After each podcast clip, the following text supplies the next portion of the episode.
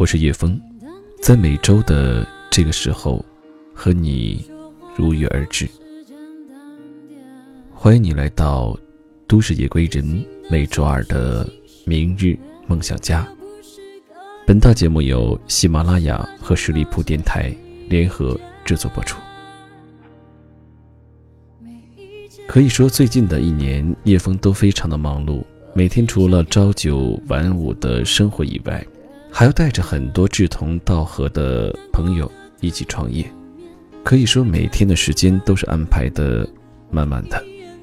就在今天，又有十多位的听友咨询了如何加入叶枫的创业团队。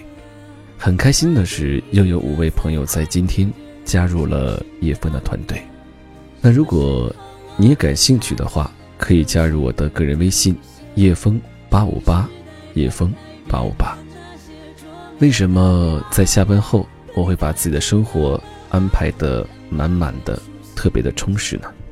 因为我知道下班后的生活决定了你的一生。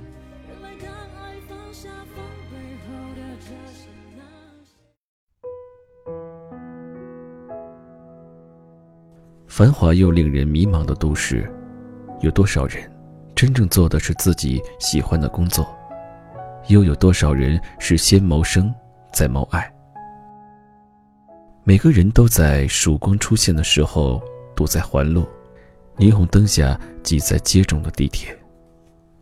我就是无数勤奋又无名的小蚂蚁的一员。几年前，我的同事小芳就和我一样，活在这所城市里当英语老师，白天上课。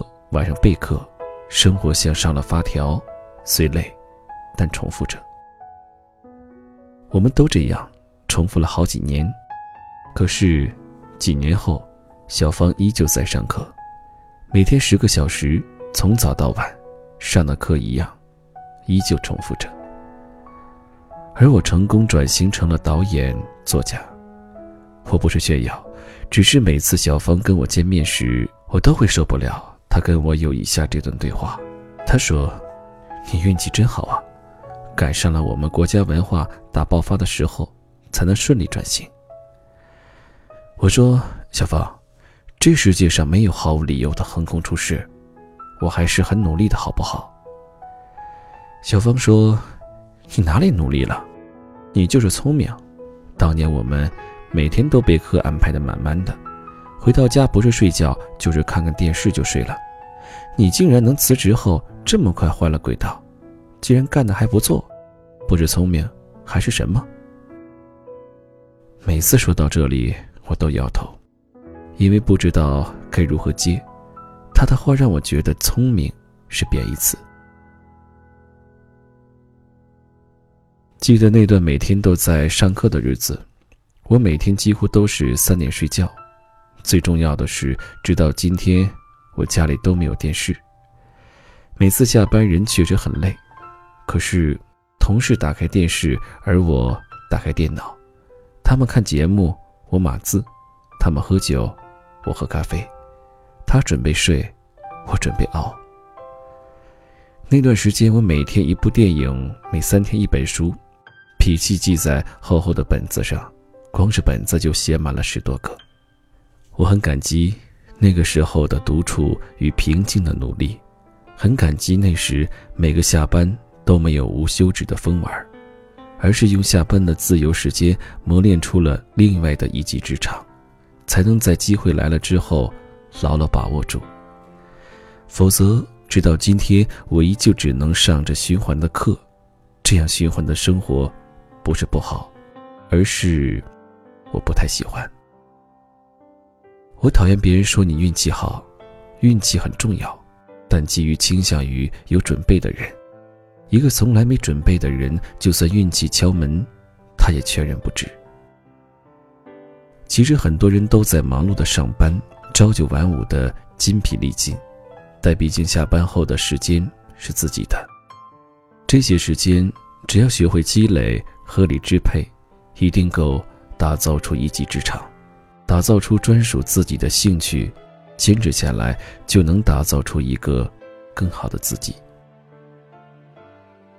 我辞职后还见过几次小芳，她蓬头垢面的，刚刚从课堂下课。我约她去参加读书会听讲座，她总摇摇头说她今天累了一天，要去逛街犒劳自己。有几次跟她通电话没人接，她第二天才回我，说他昨天晚上很早睡着了。后来只要一起吃饭，他都会抱怨这份工作太累。回到家就想到处嗨，说这种重复性毁掉了他，说工作让他越来越不喜欢自己，自己却无能为力。而我只是当耳旁风，任他发完牢骚，跟他说：“那我怎么能成功转型呢？”他说：“因为你聪明。”我无语，然后看到他依旧在下班后逛街、看电视、睡觉。忽然明白，一个人下班的时间决定了他的高度，一个人如何利用空闲时间，决定了他能走多远。我想起一个学生，大学时期被选择了一个自己不喜欢的专业，可他却迷恋着摄影。这样的人在大学校园里很多，他经常在微博里跟我留言，说自己想成为一个优秀的摄影师。可是已经晚了，自己被分配到了这么一个专业，我很纳闷，问哪里晚了？你还这么年轻。他把当摄影师这个梦想告诉身边的朋友，所有人都觉得他疯了，有些人最多也只是呵呵笑一下，然后让他加油，再继续打着游戏。这个世界总是这样，追梦的路上。总有些人不停的笑，放心，他们会一直笑，直到你实现了梦。这些讥笑才能变成苦笑，剩下的就该你开怀的笑了。后面的日子，他依旧和所有人一样，该上课上课，该考试考试，除了他时常带着单反，其余的和别人没有异同。几个月后的某一天。辅导员在会上宣布一件事情：我们班有人获得了国际摄影比赛一等奖，正是他。毕业后，他通过自己的作品考上了北京电影学院的摄影系。他说：“我不过是用了别人睡觉、打游戏的空闲时间，专注了一件事情而已。”后来我才知道，每天他起得很早，去学校，趁着露珠还在。晨光出现，按下第一次快门。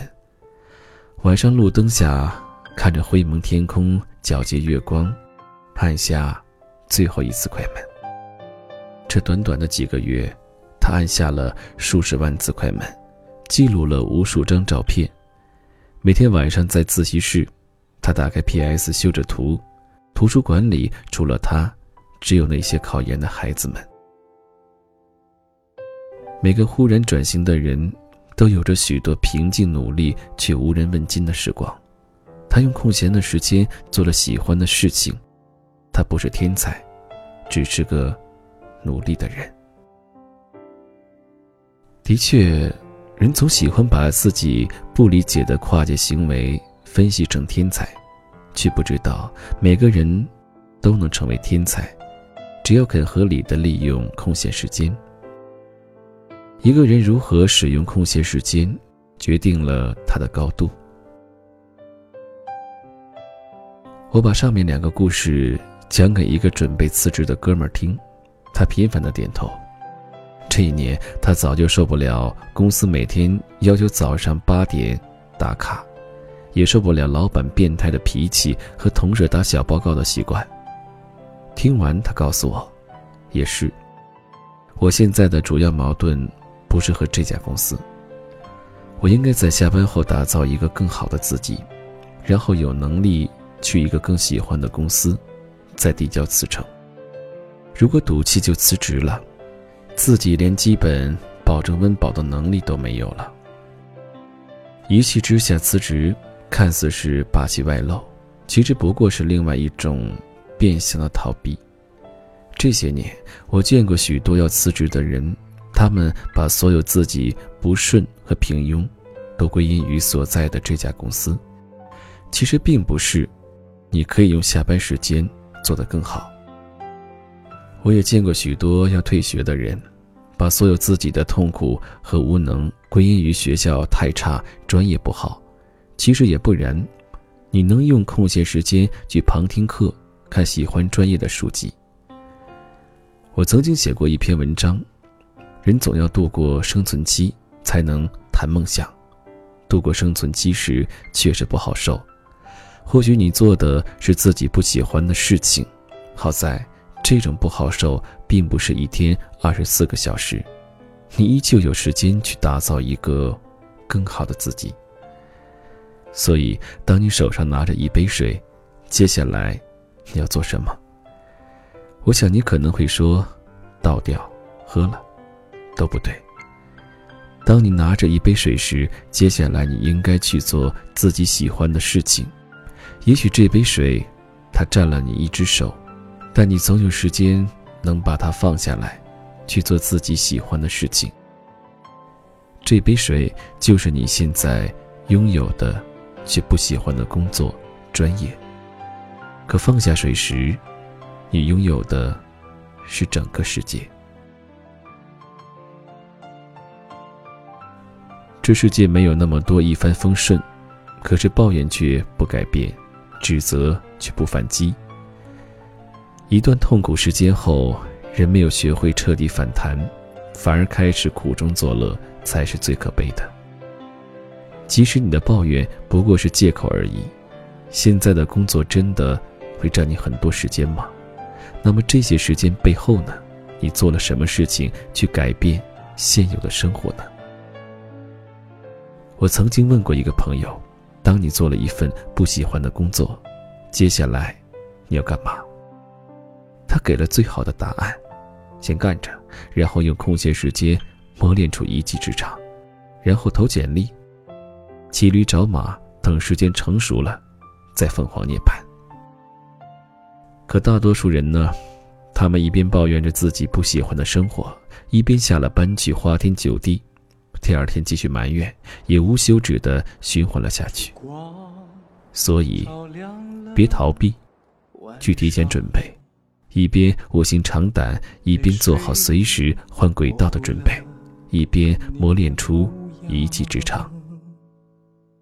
这些空闲时光，才能打造出一个更好的自己。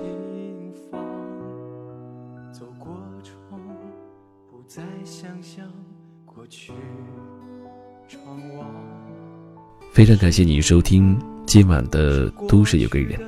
如果你想听到叶枫更多的节目，可以在喜马拉雅搜索主播叶枫，或者是听叶枫，对我进行关注。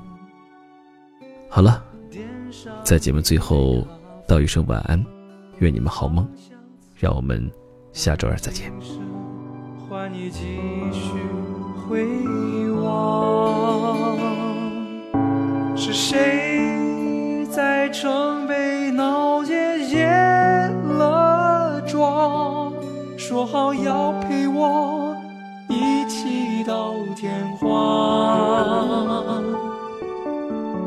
朝花不再稀释，城北已成旧事。如今的我，身。在何方？是谁在我